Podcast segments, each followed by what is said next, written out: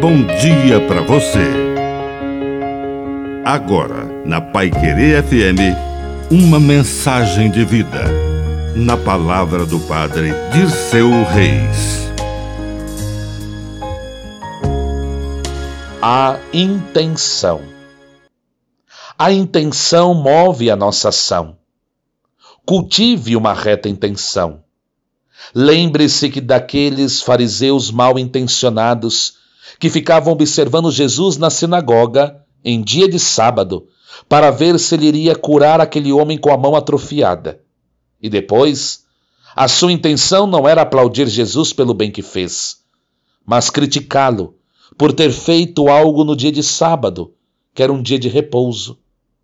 A intenção deles estava longe do bem. A intenção já era malvada.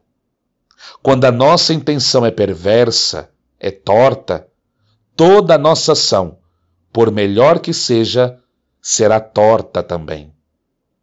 Que a bênção de Deus Todo-Poderoso desça sobre você, em nome do Pai, do Filho e do Espírito Santo. Amém. Um bom dia para você.